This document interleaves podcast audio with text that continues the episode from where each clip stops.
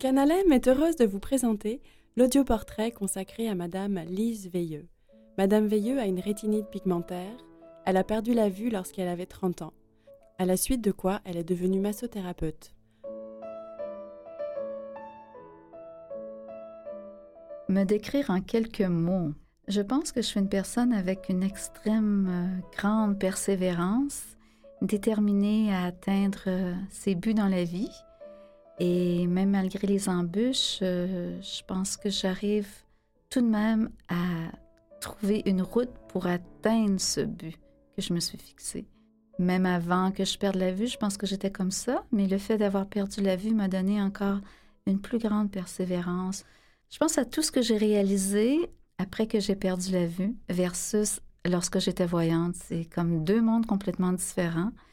Euh, on m'aurait dit euh, il y a quelques années, euh, il y a 30 ans de ça, tu vas perdre la vue et tu ne feras plus ce que tu fais présentement au niveau de ton travail, au, niveau de ta vie sociale, au niveau de tes, de tes amitiés, de ta vie en général, mais tu vas faire beaucoup plus.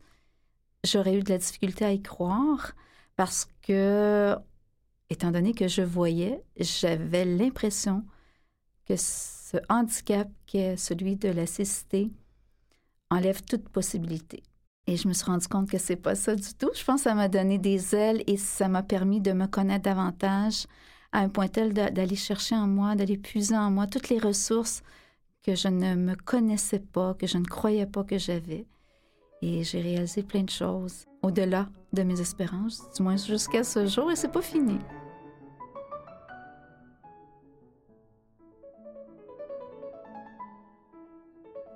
Ma jeunesse, j'étais une enfant très studieuse, très disciplinée, très désireuse de toujours aller de l'avant et de, réussir dans la vie, sans nécessairement avoir des succès euh, olympiens, mais des succès dans lesquels je suis satisfaite de mes résultats.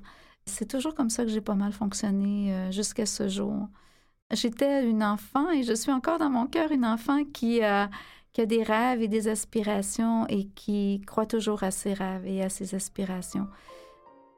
À la maison, j'ai eu une éducation assez sévère. J'avais un père qui était assez sévère, même s'il n'était pas présent souvent. Dû à son travail, il devait s'absenter souvent. Mais j'étais bien encadrée par une maman euh, qui avait une bonne discipline euh, sur ses enfants. En fait, j'ai que des études secondaires, donc je suis pas allée à l'université. Euh, J'aurais peut-être aimé, mais euh, à un moment donné, j'ai été attirée par euh, le, la bureautique, le secrétariat. Donc, euh, j'ai terminé mon cours de secrétaire après mon secondaire 5. Et c'est dans ce domaine-là que j'ai travaillé pendant plusieurs années, soit presque jusqu'à l'âge de 30 ans. Et j'ai commencé à 17 ans, jusqu'à ce que justement arrive le diagnostic de la perte de vision. Et là, ça a été beaucoup plus difficile pour continuer dans le domaine euh, du secrétariat, malheureusement. À cette époque, on n'était pas aussi outillé avec la technologie pour pouvoir euh, me permettre de continuer. Mais même encore aujourd'hui, je pense qu'il y a des choses où, justement, dans le domaine du secrétariat, ça demande des yeux, ça requiert une, une, acuité visuelle pour faire certaines tâches, même si on a euh, des appareils adaptés au niveau de l'ordinateur, mais tout n'est pas possible, malheureusement. À cette époque-là, je n'avais aucune connaissance d'un handicap visuel. Je me souviens très bien, j'allais travailler, je prenais l'autobus, le métro, et quand je rencontrais des personnes non-voyantes dans le métro, je leur offrais toujours mon aide pour les accompagner à l'autobus, euh, pour leur alléger un peu leur route. Et bizarrement, je me disais, hmm, s'il fallait qu'une telle chose m'arrive, je ne sais pas, euh, il me semble que ce serait une des pires choses qui pourrait m'arriver, ce serait de perdre la vue. Sans savoir que quelques années plus tard, c'est ce qui m'est arrivé et ce qui, c'est ce qui m'arriverait. Je n'étais pas prophète de malheur, mais je sais pas, je pense que c'était quelque chose à laquelle j'étais très sensibilisée de voir des personnes non-voyantes. Euh, encore aujourd'hui, la plupart des gens vont dire, vont penser comme ça. Il me semble que c'est la pire chose qui peut arriver, c'est de perdre la vue. Euh, aujourd'hui, je sais que c'est pas le cas, mais euh, à l'époque, c'est comme ça que je pensais parce que je ne connaissais pas toutes les ressources possibles est presque impossible qu'on peut aller chercher pour pouvoir continuer à avoir une vie autonome et, euh, somme toute, très agréable, même si on n'a pas les yeux. Quand j'étais plus jeune, euh, je portais des verres pour corriger ma myopie. Mais ça fonctionnait très bien, les lunettes. Euh. À l'âge de 16 ans, je sais pas, ma mère soupçonnait peut-être quelque chose. Je me souviens pas exactement pourquoi, mais j'ai passé un examen beaucoup plus poussé dès l'âge de 16 ans euh, chez un ophtalmologiste, lequel, à ce moment-là, a dit à ma mère J'ai bien peur, madame, que votre fille va devenir aveugle un jour. Et ma mère a vraiment mal pris cette, euh, cette nouvelle parce qu'elle n'y croyait pas et moi non plus, puisque je voyais, j'étais capable de fonctionner très bien avec la lunette euh, qui corrigeait ma myopie. Mais force est de constater que 11 ans, attendez, ouais, à l'âge de 27 ans. Donc 11 ans plus tard, l'ophtalmologiste de la compagnie pour laquelle je travaillais a bel et bien déclaré un autre problème beaucoup plus sérieux, soit celui de la rétinique pigmentaire, cette dégénérescence qui mène éventuellement à la cécité. Donc, probablement que le processus dès l'âge de 16 ans commençait à se manifester, mais pas de façon à m'empêcher d'être fonctionnel. Alors, c'est comme ça que j'ai commencé à apprendre sur le sujet, à me documenter sur c'est quoi la rétinique pigmentaire, est-ce qu'on peut traiter la maladie, y a-t-il quelque chose à faire? Est-ce relié à un problème que j'avais eu à ma naissance au niveau de l'osophage parce que j'étais euh, un petit peu, entre guillemets, malade à cause d'un problème au niveau de l'osophage lorsque j'étais bébé? Mais euh, encore là, dans mes multiples recherches, euh, le dossier médical a, bien démontré que c'était pas du tout, du tout relié à, mon problème d'osophage avec ma difficulté, plutôt ma perte de vision. Donc, j'ai appris avec les années, par de multiples recherches, j'ai aussi appris qu'il y avait une fondation sur la rétinite pigmentaire où on pouvait aller chercher de l'information, à un point tel que je me suis impliquée dans cette fondation-là, tellement là, que je suis devenue porte-parole pour l'organisme et euh, ça m'a amené à rencontrer euh, beaucoup d'autres personnes qui avaient la même problématique que moi. Donc, on a pu échanger j'ai pu constater que la vie ne s'arrête pas parce que la vue s'arrête.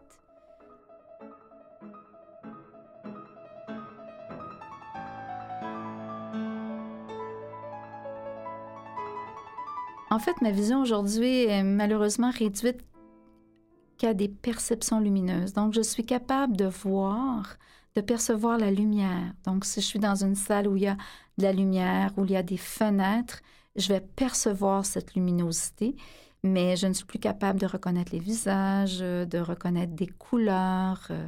Non, tout, tout, tout s'est en allé graduellement. Je dirais que dès l'âge de 27 ans, après le diagnostic, trois ans se sont écoulés où il y a eu presque une chute libre. Euh, je ne sais pas si c'était le stress, je ne sais pas si c'était causé par ce choc d'apprendre que je perdrais la vue, mais euh, les trois premières années après le diagnostic ont été vraiment euh, les périodes les plus difficiles de ma vie. Pendant ces trois années-là que j'ai dû apprendre à me servir de la canne blanche, apprendre à me servir du petit peu de vision qui me restait et surtout à apprendre à composer avec les deuils presque annuels, presque biannuels, c'est-à-dire qu'à chaque fois que j'allais pour un examen de la vue, je me rendais compte que je ne voyais plus ce que je voyais l'année précédente. Je me disais, ben, un jour, ça va s'arrêter, ces deuils. Quand je ne verrai plus, je n'aurai plus de deuil à faire. C'est fou, mais c'était tellement pénible, tous ces deuils, parce qu'il y a eu le deuil de la perte de vision, il y a eu le deuil de, mon mariage, il y a eu le deuil de mon travail. Alors, ça n'en finissait plus, tous ces deuils. Mais J'y suis arrivée parce qu'aujourd'hui, j'ai vraiment appris à, vivre avec euh, ma rétinite pigmentaire, ma difficulté à voir. Moi, je dis qu'on on, n'accepte pas, mais on apprend à vivre avec. On compense d'une autre façon. On va chercher euh, des petits bonheurs autrement dans la vie de tous les jours. Les impacts ont été assez importants dans ma vie euh, suite à ma perte de vision parce que, bon, ne serait-ce que du côté de mon travail, je n'ai plus été en mesure de travailler comme secrétaire. Donc, on m'a confié un poste de réceptionniste tant et aussi longtemps que j'étais capable de le faire. Mais lorsque c'était venu à ne plus pouvoir reconnaître les visiteurs qui se présentaient à moi, de ne plus être capable de dactylographier des textes pour pouvoir les relire, euh, c'était encore des deuils. Et aussi le deuil de mon mariage parce que j'étais mariée à cette époque, mais peut-être que c'est un élément déclencheur qui a fait que on a dû malheureusement se séparer. Donc, euh, c'est des gros deuils, le deuil de la perte de vision, le deuil de l'emploi et le deuil de la relation. Et certains amis aussi, euh, et j'ai bien compris que des amis, on en a pas, on a beaucoup de connaissances, mais des amis, on en a très peu, parce que c'est dans des moments aussi cruciaux qu'on se rend compte où sont les vrais amis et lesquels restent dans l'entourage. Donc ça aussi, ça a été des deuils à faire. Au sein de ma famille, je dirais que somme toute, tout le monde est resté, mais ce qui est arrivé, c'est que je me suis tellement prise en main. On dirait que les gens, euh, mes parents ont vu ma peine, eux aussi ont eu beaucoup de peine. Mes frères, je pense, n'ont pas tellement réalisé tout ce qui se passait parce qu'ils avaient leur propre vie. Et moi, j'ai pris la mienne en main tellement de façon, là, comme j'ai pris le taureau par les cornes, comme on dirait. Et je me suis dit, bon, là, tu as deux choix. Ou tu t'assois, tu pleures le reste de ta vie, ou une fois que tu auras bon, pleuré un bon coup, il te reste à aller chercher des outils et de l'aide pour t'en sortir, autant euh, physiquement, psychologiquement et euh, psychiquement. Et c'est ce que j'ai fait. Et le fait de m'avoir impliqué euh, cœur, corps et âme dans cette fondation de la rétine pigmentaire a été pour moi un tremplin vers la guérison, pas de mes yeux, mais de l'acceptation de cette situation sur laquelle j'avais aucun contrôle. Mes parents ne savaient pas qu'ils étaient porteurs du gène, toutefois ils le sont puisqu'ils m'ont transmis la maladie. Mes deux frères ne sont pas atteints parce que toute la famille a passé au peigne fin. Ils ont tous été euh, chez l'ophtalmologiste pour passer des tests très poussés pour voir s'ils ne seraient pas atteints eux-mêmes de la maladie tôt ou tard. Non, eux, ils n'ont rien, mes parents non plus. C'est ça qui est embêtant avec cette maladie-là, elle peut sauter plusieurs générations. Je pense que j'ai appris à savourer chaque moment, le moment présent, comme on entend ça souvent, souvent aujourd'hui, être zen, vivre le moment présent, pourquoi s'en faire, pourquoi trop penser à l'avenir, on ne sait pas de quoi est fait demain. C'est tellement vrai. Je pense que cette leçon de vie que j'entendais maintenant s'applique beaucoup plus à ma réalité.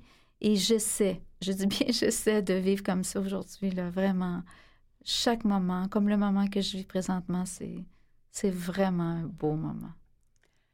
À l'époque, je, tout de suite, je suis allée chercher de l'aide à Nazareth Louis Braille, autant pour euh, apprendre le maniement de la canne blanche, pour être capable de me déplacer, de ne pas rester confinée chez moi euh, et à garder cette autonomie, cette indépendance qui m'est très chère et que j'ai toujours voulu conserver et que je garde encore précieusement.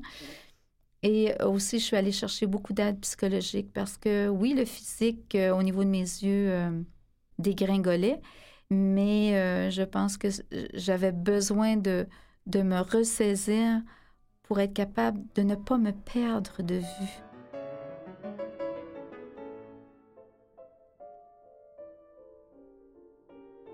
Dans ma maison, il n'y a pas vraiment eu d'adaptation parce que je connais ma maison par cœur.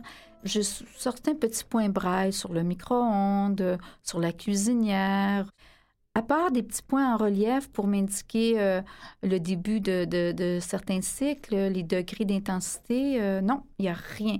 Vous rentreriez chez moi, euh, si vous ne remarquez pas les petits points braille, là, ce serait difficile pour vous de voir qu'il y a une personne non-voyante qui habite chez moi. J'ai appris le braille, mais je suis malhabile. Je ne suis pas rapide du tout.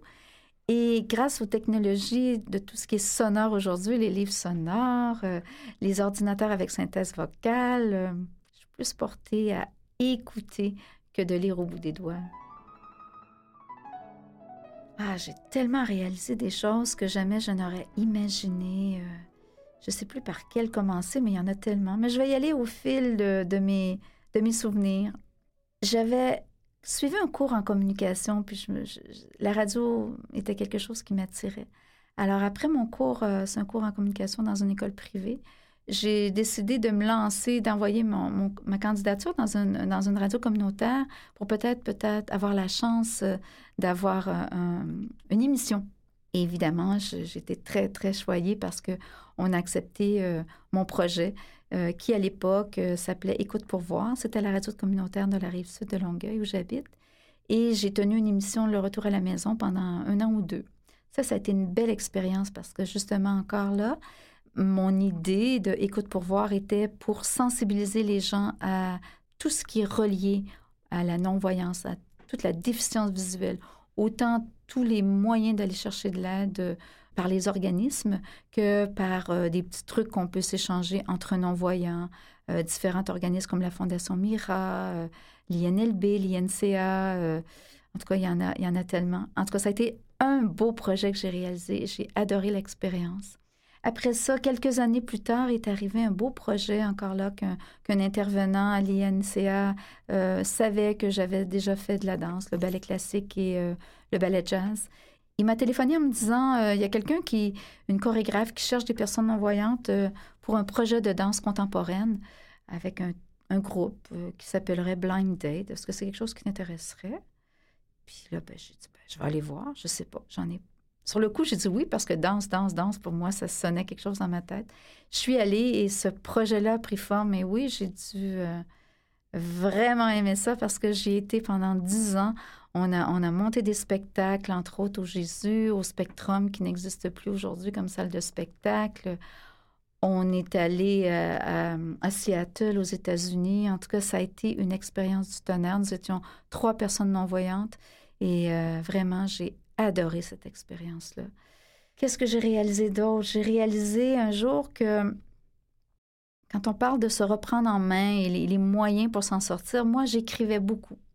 J'écrivais mes états d'âme sur papier, ne serait-ce que pour me faire du bien, simplement, sans aucun projet éventuellement d'écriture ou de livre.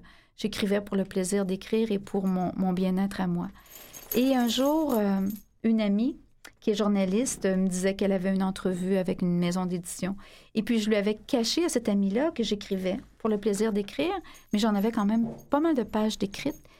Et puis, euh, je lui ai dit que j'avais l'intention un jour peut-être de publier. Fait qu'elle m'a dit, si tu veux, je pourrais en parler à la maison d'édition de ton projet, puis peut-être que quelque chose pourrait se réaliser.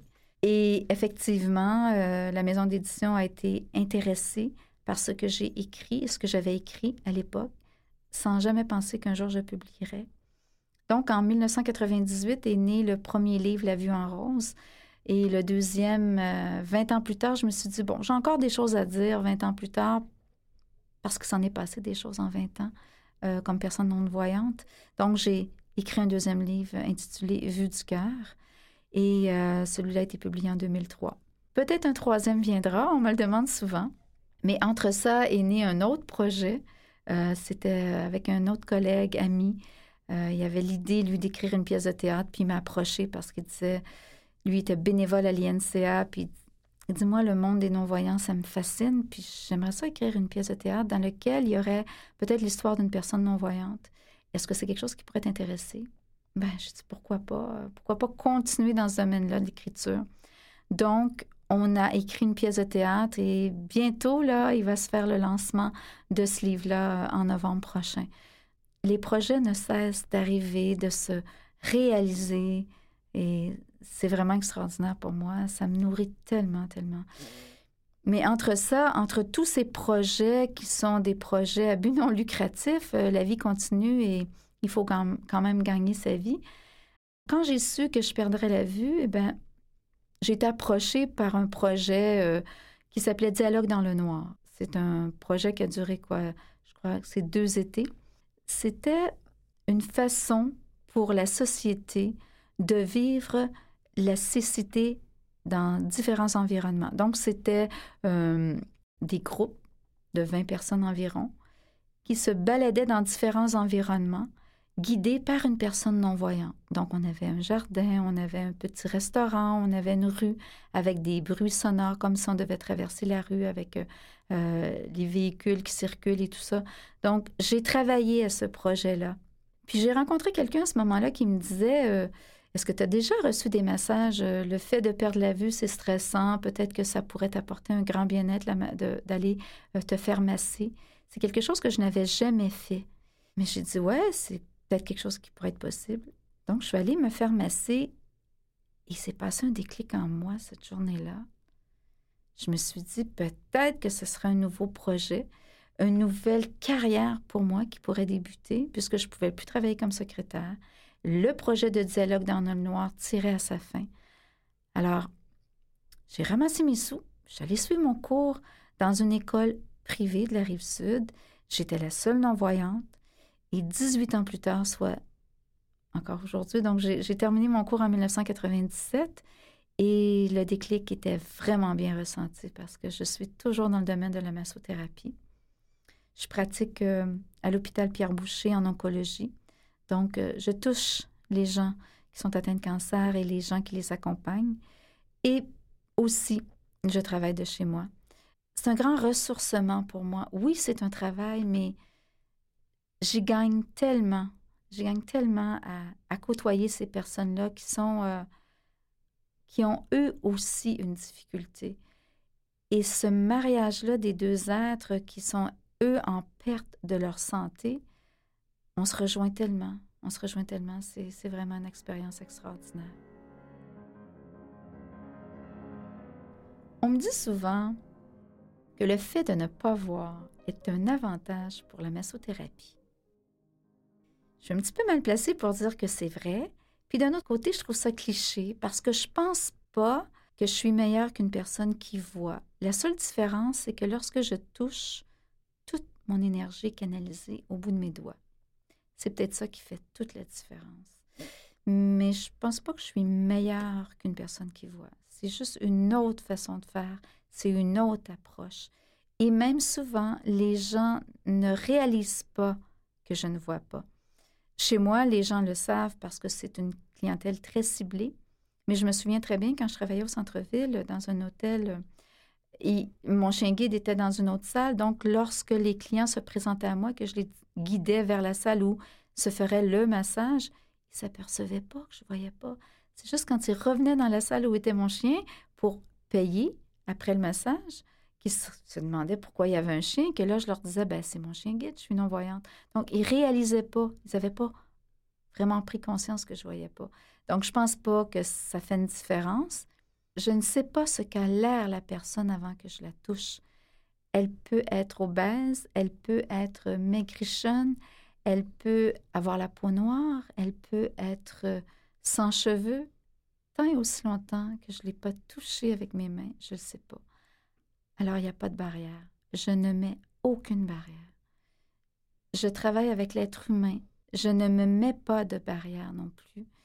Et souvent, des gens vont prendre rendez-vous avec moi puis ils me posent carrément la question Est-ce que tu es mal à l'aise si je te dis que je suis, exemple, une personne obèse? Moi, je lui réponds non je ne peux pas me permettre de mettre des barrières. Et c'est peut-être ça qui fait la différence, le fait de ne pas voir.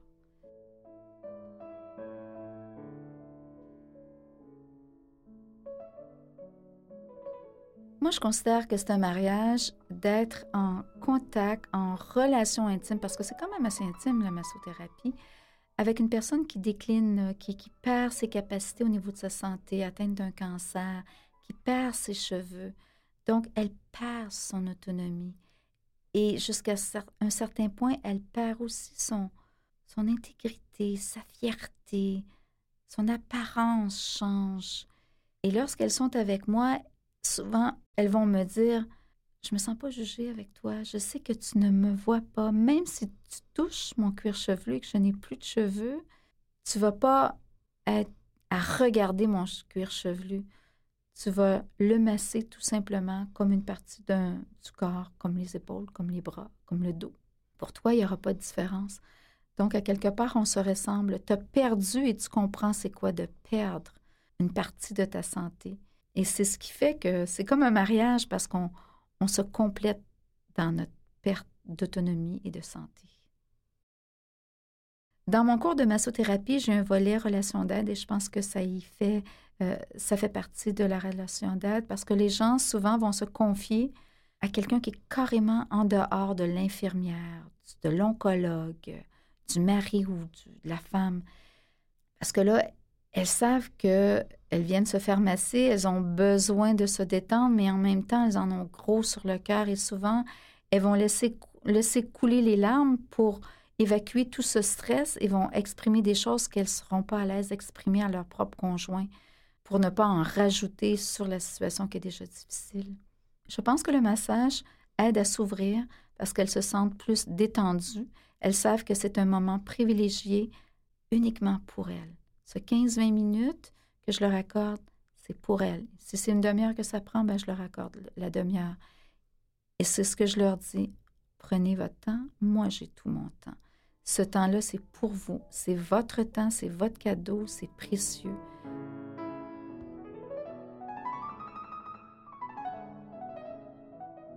En fait, moi, j'ai choisi d'avoir, euh, j'en suis rendue à mon troisième chien guide, d'avoir des chiens guides et un chien guide parce qu'au début, la canne blanche me, servait assez bien, mais j'avais encore un certain résidu visuel et j'aime beaucoup, beaucoup marcher. Et j'aime marcher quand même assez rapidement.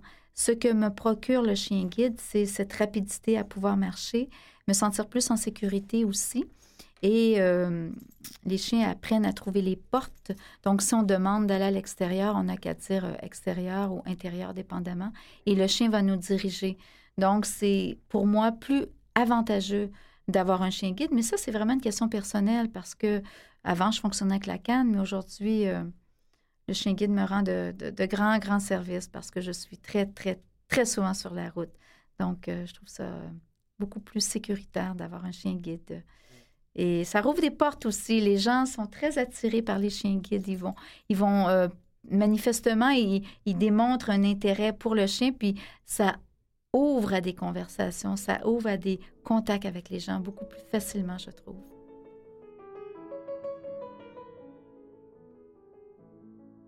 Les gens sont toujours tentés à vouloir caresser le chien.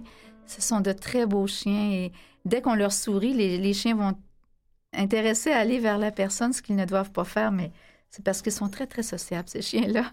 Donc, euh, mais ça, c'est un deuil aussi. Perdre son chien, ça fait partie des multiples autres deuils, puisque j'en suis à mon troisième. Euh, donc, euh, j'ai eu des, des, deuils à faire de mes deux autres chiens précédemment. Et c'est très, très dur comme deuil, parce qu'on est avec cet animal 24 heures sur 24 ou presque. Donc, c'est une présence qui est très, très rassurante, très prenante. Donc, c'est. C'est pour ça que c'est pas tout le monde qui choisit d'avoir un chien guide parce qu'il faut, faut s'en occuper, il faut le sortir, le brosser, les soins, le vétérinaire. Euh, toute cette relation, elle est, elle est très intense.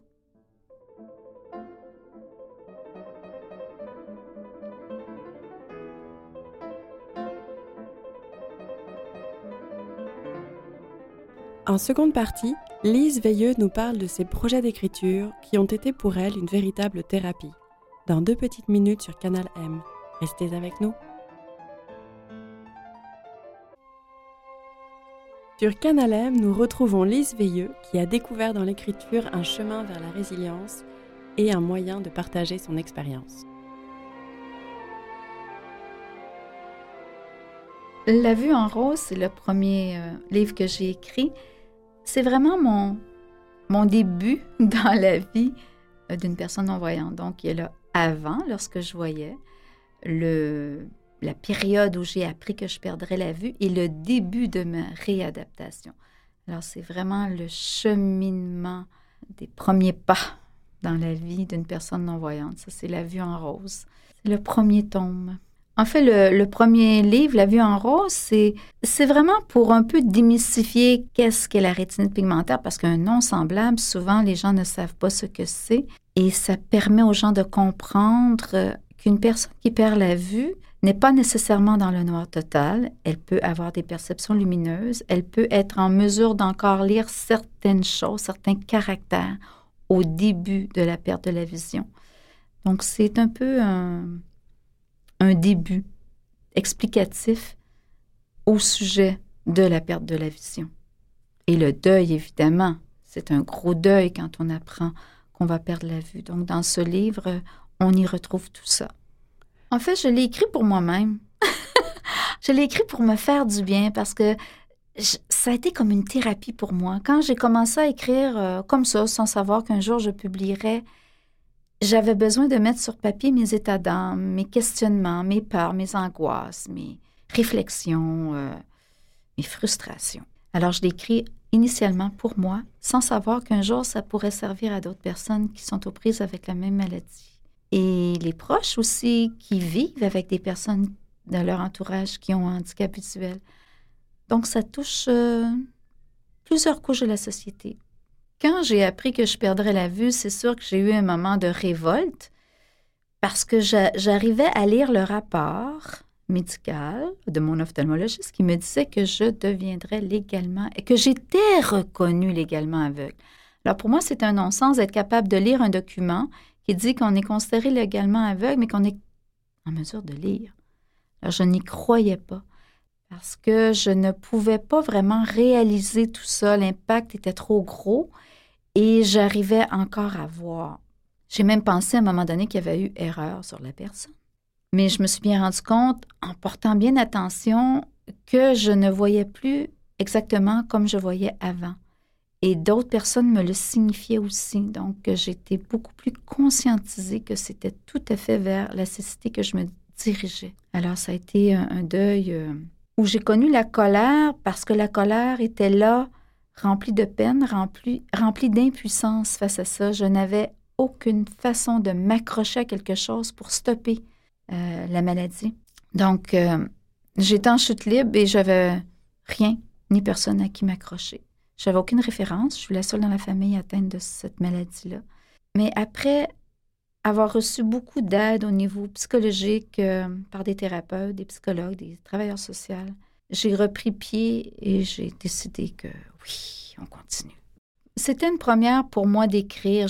Oh, quand j'étais jeune, j'écrivais des poèmes, des, petites choses anodines, euh, fleurs bleues, comme toute adolescente. Mais vraiment écrire, c'est par le biais de, du diagnostic que j'ai vraiment commencé à écrire quelque chose. Et 20 ans après, je me suis dit, il me semble que j'ai encore des choses à dire. J'ai le goût de faire un espèce de bilan. Après 20 ans à vivre comme non-voyante, euh, j'ai vécu toutes sortes d'épisodes. J'ai rencontré plein de gens. J'ai vécu des divers commentaires. Euh, anecdotes. et j'ai dit, bah, je vais en écrire un deuxième pour raconter un peu ce qui s'est passé pendant ces 20, 20 ans à continuer à ne plus voir, mais à continuer à vivre, somme toute, très bien malgré tout. Alors c'est pourquoi le besoin d'en écrire un deuxième.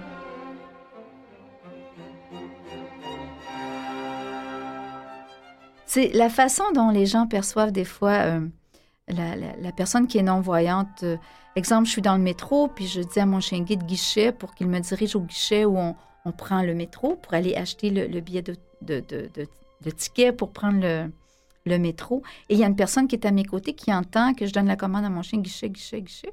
Et elle me dit, Madame, vous voulez aller au guichet? Je dis, oui, s'il vous plaît. je peux vous diriger. Ben, quelquefois, j'accepte l'aide qu'on m'offre. Alors, elle me dirige au guichet. Puis quand j'arrive devant le guichet, je dépose mes mains. Là, je me rends compte que c'est pas le guichet du métro, mais elle m'avait emmené à un guichet automatique, donc pour aller retirer de l'argent. Là, moi, j'ai trouvé ça vraiment drôle, je me suis dit, c'est drôle comment les gens perçoivent un mot. Elle avait interprété que le guichet pour elle, ce doit être qu'elle va aller au guichet automatique. Ça, c'en est un fait cocasse que j'ai vécu. D'autres fois, ça va être les enfants. Les enfants n'ont pas de filtre. C'est pur, c'est franc ce qu'ils ont dans la tête et dans le cœur. Euh, un enfant, elle est dans le métro avec sa mère et l'enfant voit le chien, puis là, la, petite demande à sa mère pourquoi la dame a un chien, puis la maman de répondre ben, c'est que la dame, elle ne voit pas. La petite de dire ben, pourquoi? C'est le, elle ne voit pas, elle a les yeux ouverts. Donc, on en a de toutes les sortes des commentaires, puis la mère d'expliquer ben, c'est on peut avoir les yeux ouverts, mais si les yeux ne fonctionnent pas bien, puis c'est vraiment intéressant d'entendre tout ça. Et ce qui était le plus drôle, c'est quand je vois, là, je voyage beaucoup moins en métro parce que je ne travaille plus au centre-ville. Mais pendant la période estivale, il y a beaucoup de touristes au centre-ville. Et souvent, on m'a demandé de l'aide. Madame, pouvez-vous me dire quelle station je dois descendre pour aller, exemple, au Palais des Congrès? Alors moi, étant donné que je connais bien le métro, je leur donne les directives. là, ça me fait rigoler parce que je me dis, ils sont pas perçus que je voyais pas. Donc, il y en a des faits cocasses. Il y en a beaucoup, beaucoup, beaucoup d'anecdotes. Ah. Ça m'amuse et ça me fait sourire encore aujourd'hui. Ouais. En fait, dans le deuxième livre, on peut retrouver plus de réflexions euh, c'est moins la maladie comme telle, mais plus des réflexions sur comment je me suis adaptée et comment la société voit un peu les personnes non-voyantes. Il y a eu beaucoup d'améliorations, beaucoup moins de préjugés, beaucoup moins de malaise et de mal-être en présence d'une personne non-voyante. Il y a 20 ans, 30 ans, là, c'était vraiment pas comme aujourd'hui. Alors, je pense que tout ce que l'on fait, euh, tout ce que les médias véhiculent comme information, ça fait son bout de chemin. Tous et chacun, tous les organismes qui euh, diffusent l'information pour bien faire comprendre qu'une personne non-voyante, c'est une personne à part entière, ça fait son bout de chemin et je le vis presque tous les jours et je le ressens. Et c'est un peu de ça aussi qu'il est question dans le deuxième livre. Le troisième, il est, il est dans la mijoteuse. il n'est pas encore écrit, c'est dans ma tête. Je pense peut-être euh, en écrire un troisième parce que je me suis fait demander beaucoup souvent. Mais entre ça, j'ai eu une autre idée d'écriture. c'est une pièce de théâtre. Donc, euh, il y a encore de l'encre euh, qui a coulé. Là. On a, j'ai travaillé sur ce projet-là avec un collègue pendant plusieurs années. Et euh, en novembre prochain, on pourra faire le lancement de ce livre-là en espérant qu'un jour la pièce sera jouée. Parce que oui, il est question d'une personne non-voyante dans la pièce qui justement perd la vue et c'est tout son cheminement vers la réhabilitation, la réadaptation. Et il y a une intrigue là-dedans aussi, et ça, je ne peux pas tout dévoiler parce que il faudra lire le livre et éventuellement venir voir la pièce.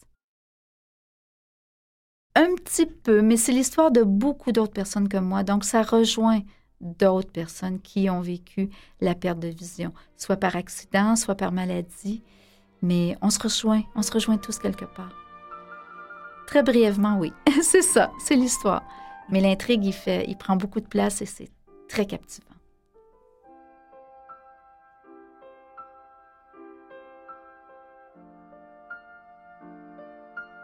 Étant donné que je savoure la vie, euh, je croque à belles dents dans la vie, je vis le moment présent, euh, ne serait-ce que d'aller prendre une belle marche avec ma Miranda sous un beau soleil d'octobre comme aujourd'hui. C'est fantastique. J'adore faire du vélo tandem. Je me tiens en forme avec euh, le stretching, le yoga. J'aime bien cuisiner des bons petits plats aussi. Qu'est-ce que j'aime faire? J'adore la lecture. Là, vraiment, les livres sonores, moi, j'en dévore Jamais assez, je dirais merci aux organismes qui produisent les livres sonores. Ne cessez jamais de faire ça. Ça serait me couper de ma nourriture intellectuelle. J'en ai besoin. Donc ça, c'est un passe-temps que j'adore. J'essaie de prendre du temps pour lire parce qu'à travers le travail, les loisirs, euh, la vie sociale, la vie amoureuse, euh, on essaie de trouver du temps pour euh, la lecture.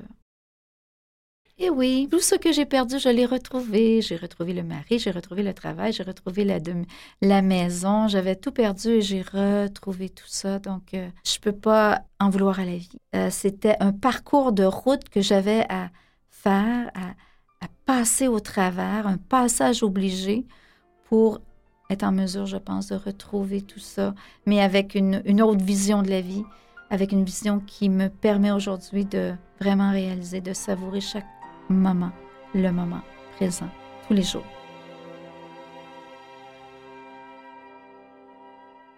Très souvent, il oublie que je vois pas. Je suis tellement autonome que souvent, il va oublier que je vois pas. Quand lui, il lui arrive quelque chose de, de je sais pas si le moustiquaire est, est fermé, puis il, y a trop de soleil, puis il oublie oui, puis il rentre dans le moustiquaire, et euh, plutôt que de le pousser pour sortir à l'extérieur ou inversement rentrer à l'intérieur, moi, ça me fait rire, parce que je me dis, eh ben, je me demande bien à quoi ça sert des yeux. Mais tout ça pour dire que même les voyants, il leur arrive de faire des choses que nous, les non-voyants, on fait. Donc, à quelque part, on se rejoint tout le temps.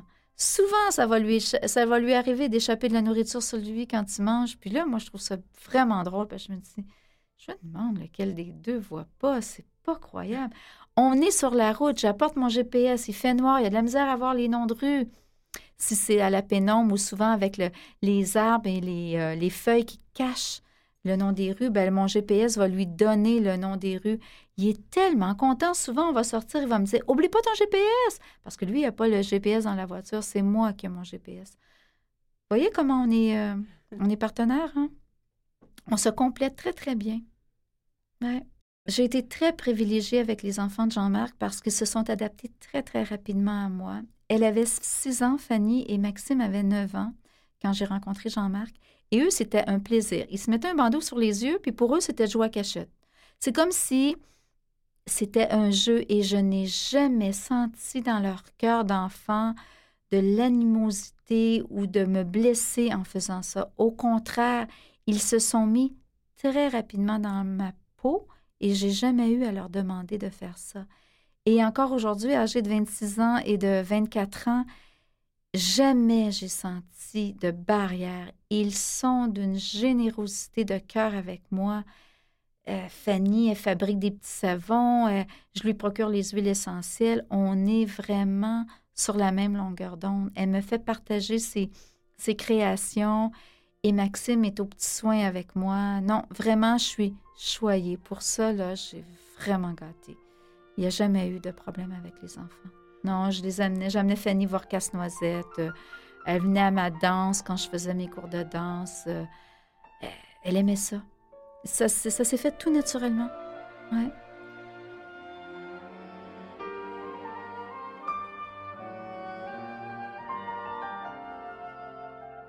Ben, je vais avoir besoin des yeux pour aller faire l'épicerie. Je pense que c'est la seule chose qu'une personne non-voyante ne peut pas faire seule. Premièrement, c'est innombrable tout ce qui se trouve sur les tablettes. Et encore faut-il les trouver, les tablettes. Euh, aller chercher quelque chose au dépanneur, ça, ça peut aller, une pinte de lait ou un pain, mais euh, l'épicerie, ça prend vraiment quelqu'un. Peut-être aussi pour aller magasiner entre filles. Par contre, moi, je vais y aller seule parce que je vais souvent dans les mêmes boutiques, donc j'ai confiance aux vendeuses qui vont me vendre un chandail ou un pantalon. Et puis, je me fie beaucoup à comment je me sens dans le vêtement. Si je me sens bien, je pense qu'il me va bien. Euh, je pense qu'il faut que je, fasse, je me fasse confiance et je fasse confiance à mon senti. Ouais, le toucher, évidemment, euh, pour moi, fait partie de ma vie beaucoup, beaucoup. Je ne sais pas si on l'appelle le sixième sens. Comment on peut en avoir six quand il nous en manque un? Mais bref, je pense que c'est de se faire confiance qui est la base euh, dans la vie euh, pour se sentir bien et être en confiance avec les autres personnes et de sentir si on peut faire confiance à quelqu'un aussi. Ça, je pense, je l'ai très fort, cette intuition-là en moi. Et je me fais beaucoup confiance là-dessus aussi. Je suis peut-être sélective dans mes amitiés, dans mes fréquentations. Je me sens bien. Je, j'ai pour m'en dire que c'est pas la quantité de personnes, mais bien la qualité qui est importante pour moi. Qu'on puisse avoir des, atomes crochus, puis euh, partager euh, sur la même longueur d'onde, avoir des intérêts communs pour être euh, d'égal à égal. amis voyants ou non voyants, pour moi, c'est pareil. C'est, c'est la personne avec qui je suis bien qui compte, qui est importante.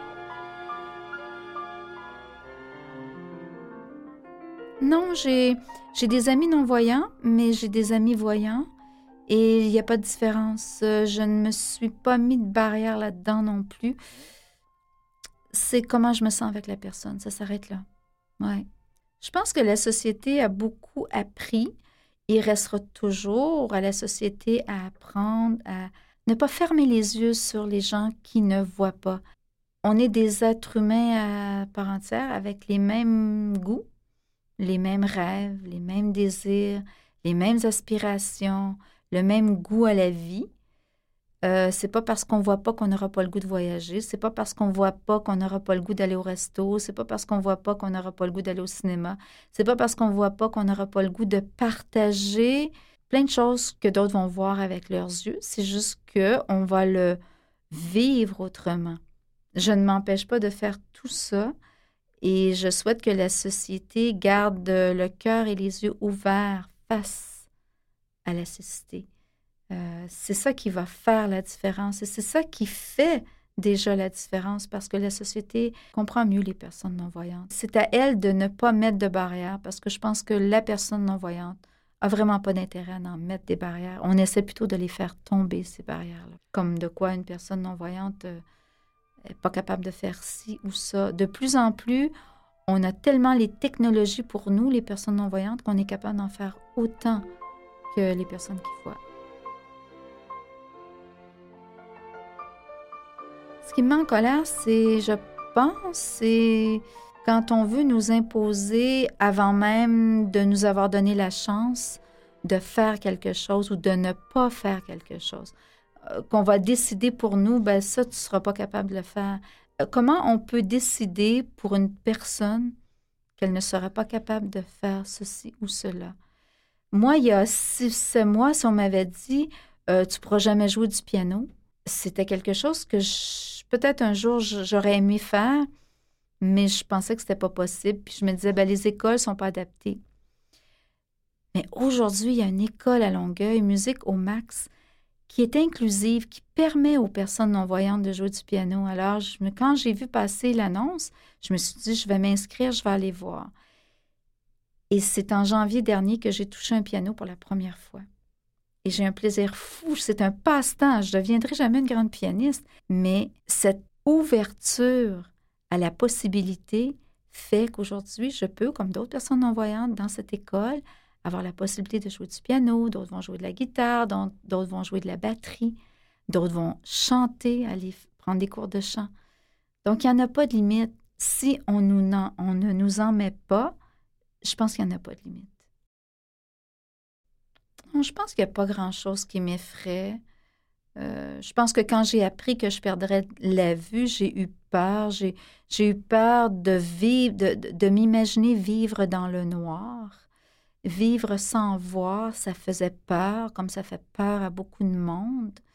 Mais non, non. Je pense que j'ai tellement gagné de confiance en moi. Euh, puis quand je sens qu'il y a une peur qui s'installe, je prends le temps de l'analyser, cette peur. J'essaie de la comprendre et j'essaie de voir pourquoi elle s'installe. Et je laisse le temps faire en sorte qu'elle s'estompe et s'il ne s'estompe pas, c'est probablement que cette peur-là me dit que pour le moment, c'est pas le moment d'aller là ou de faire ça. Donc, je laisse, je laisse passer. Je laisse passer tout simplement. Ce que j'admire le plus chez quelqu'un, c'est d'aller au bout de ses rêves, de, de s'accomplir en tant qu'être humain. C'est important. C'est très important de pouvoir se réaliser avec ses capacités. On n'a pas tous les mêmes capacités, mais on a tous des rêves, on a tous des possibilités. Et pour quelqu'un, ça va être très minime, mais pour lui, ça va être grandiose d'accomplir ce petit quelque chose. Je pense que c'est ça qui est vraiment important. De quoi je suis le plus fière? Simplement de me réaliser. Je suis fière de pouvoir le faire. Je suis fière de me faire confiance, d'avoir franchi ces étapes de deuil qui ont été des tremplins euh, vers une meilleure connaissance de moi, vers une meilleure capacité à me faire confiance et à vouloir continuer. Et toutes les portes sont là. Il s'agit d'aller cogner. Et si c'est pas le bon moment pour cogner, on prend le temps et on attend mais il y a toujours moyen d'aller vers quelque chose. Quand, on a un désir et qu'on croit en soi, je pense que ça, c'est très, très fort.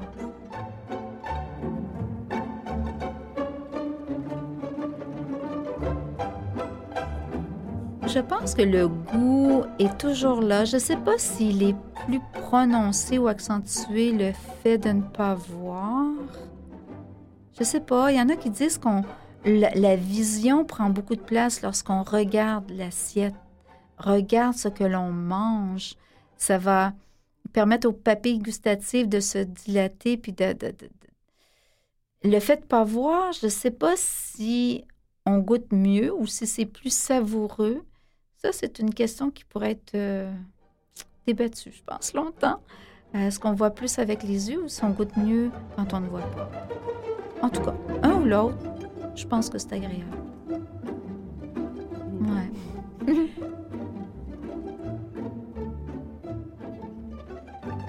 Ce que l'amour représente pour moi, c'est... Euh, il y a différentes formes d'amour en passant. Il y a l'amour entre conjoints, il y a l'amour entre, entre enfants, il y a l'amour des parents, l'amour fraternel, l'amour euh, de mon animal. L'amour, c'est un partage. C'est un partage dans le respect euh, de tous et chacun. Et on a besoin d'amour. Euh, je pense que tant et aussi longtemps qu'il y aura de l'amour, malheureusement, je trouve qu'il n'y en a pas assez, mais tant et aussi longtemps qu'il y aura de l'amour, il y aura euh, des êtres qui vont vouloir vivre cet amour-là. Mais cessons d'essayer de trouver des amours impossibles. Euh, l'amour se construit, l'amour se bâtit, mais euh, l'amour, euh, comment dire, elle n'a pas de limite. Elle a différentes formes, mais elle n'a elle, pas, pas de limite, l'amour. Elle, elle, est nourrissante, peu importe qu'elle soit entre amis, entre amoureux, entre collègues de travail l'amour pour un, je ne sais pas si on peut appeler ça, être amoureuse de son travail ou amoureuse d'une passion, mais il y a quand même un amour pour faire quelque chose. On aime faire quelque chose. C'est peut-être pas un amour, mais c'est parce qu'en anglais, c'est plus facile. I like something, but I love somebody. C'est pas pareil. Mais l'amour a sa place. il faut la garder, cette place. Il faut la nourrir, cet amour-là. Ouais, moi, je crois en Dieu. Euh, c'est large, c'est complexe, c'est difficile à expliquer, mais moi je sens qu'il y a une force supérieure qui nous permet, qui nous guide, qui nous aide, qui nous nourrit. Euh, il y en a qui appellent ça la foi. La foi est quelque chose qu'on ne voit pas. On dit souvent, euh, on ne voit bien qu'avec les yeux. L'essentiel est on ne voit bien qu'avec le cœur.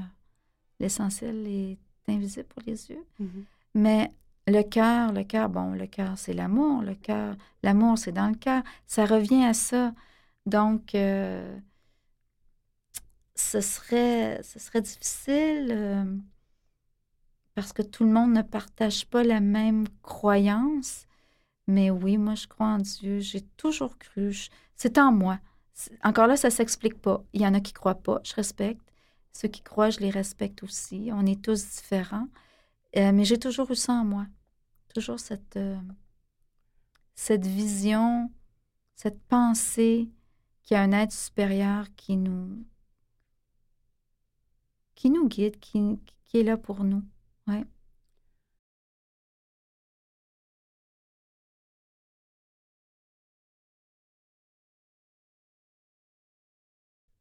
Souvent, on m'a dit, mon Dieu, qu'est-ce que tu aurais fait si tu n'avais pas perdu tes yeux?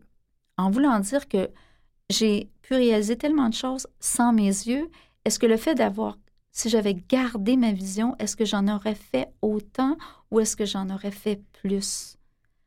Aujourd'hui, je pense, je dis bien je pense que j'en aurais peut-être fait moins parce que j'aurais pas eu à aller vraiment au fond de moi dans tous ces deuils qui m'ont permis de m'accomplir, je serais probablement restée secrétaire, je serais probablement restée avec le même conjoint. Peut-être que ma vie n'aurait pas connu ce tsunami qui a tout chambardé, bouleversé, euh, mais qui m'a permis de me réaliser autrement, d'être une autre personne tout en restant ce que je suis fondamentalement mais qui peut-être je, ne savais pas que j'avais tout ça en moi. J'avais pas, je ne savais pas que j'avais pas que j'avais toutes ces ressources là.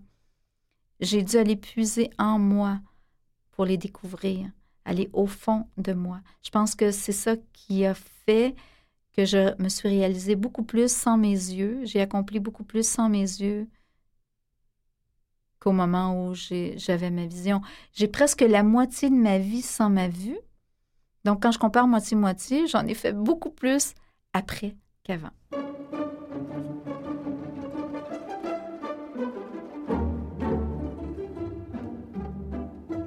Il y a eu des moments dans ma vie, des périodes, le printemps. Le printemps était une période où, ah, mon Dieu, que ça me manquait d'aller magasiner, de voir les couleurs, la mode. Ça, c'est chez la femme qu'on ressent ça beaucoup. Voir les fleurs pousser, le gazon, le ciel bleu. j'ai eu des périodes de, tristesse quand arrivait le printemps. Ça, j'ai vraiment fait mon deuil. Ça va m'arriver d'y penser, mais je pense que quand ce qu'il me manque souvent, ça m'arrive à... En fait, ce à quoi je pense quand ça me manque, c'est de voir un sourire, c'est de voir des yeux qui brillent, un coucher de soleil, des choses aussi simples, mais aussi extraordinaires qui est très communicatif. Un sourire, c'est très communicatif. Des yeux qui brillent, des yeux tristes, c'est très communicatif. Mais je dis souvent que la voix, c'est comme la musique du cœur. Ce que j'entends de la personne, le timbre de voix de la personne, c'est ce qui sort de son cœur. Donc, ça devient comme une musique. Je vais l'entendre mélodieuse, je vais l'entendre triste, je vais l'entendre souriante. Donc, j'ai appris à entendre de cette façon-là pour aller compenser le manque visuel. Sur Canal M, vous venez d'entendre l'audioportrait de Madame Lise Veilleux. Audioportrait, réalisation et montage Anne-Laure Janson et Mathieu Tessier.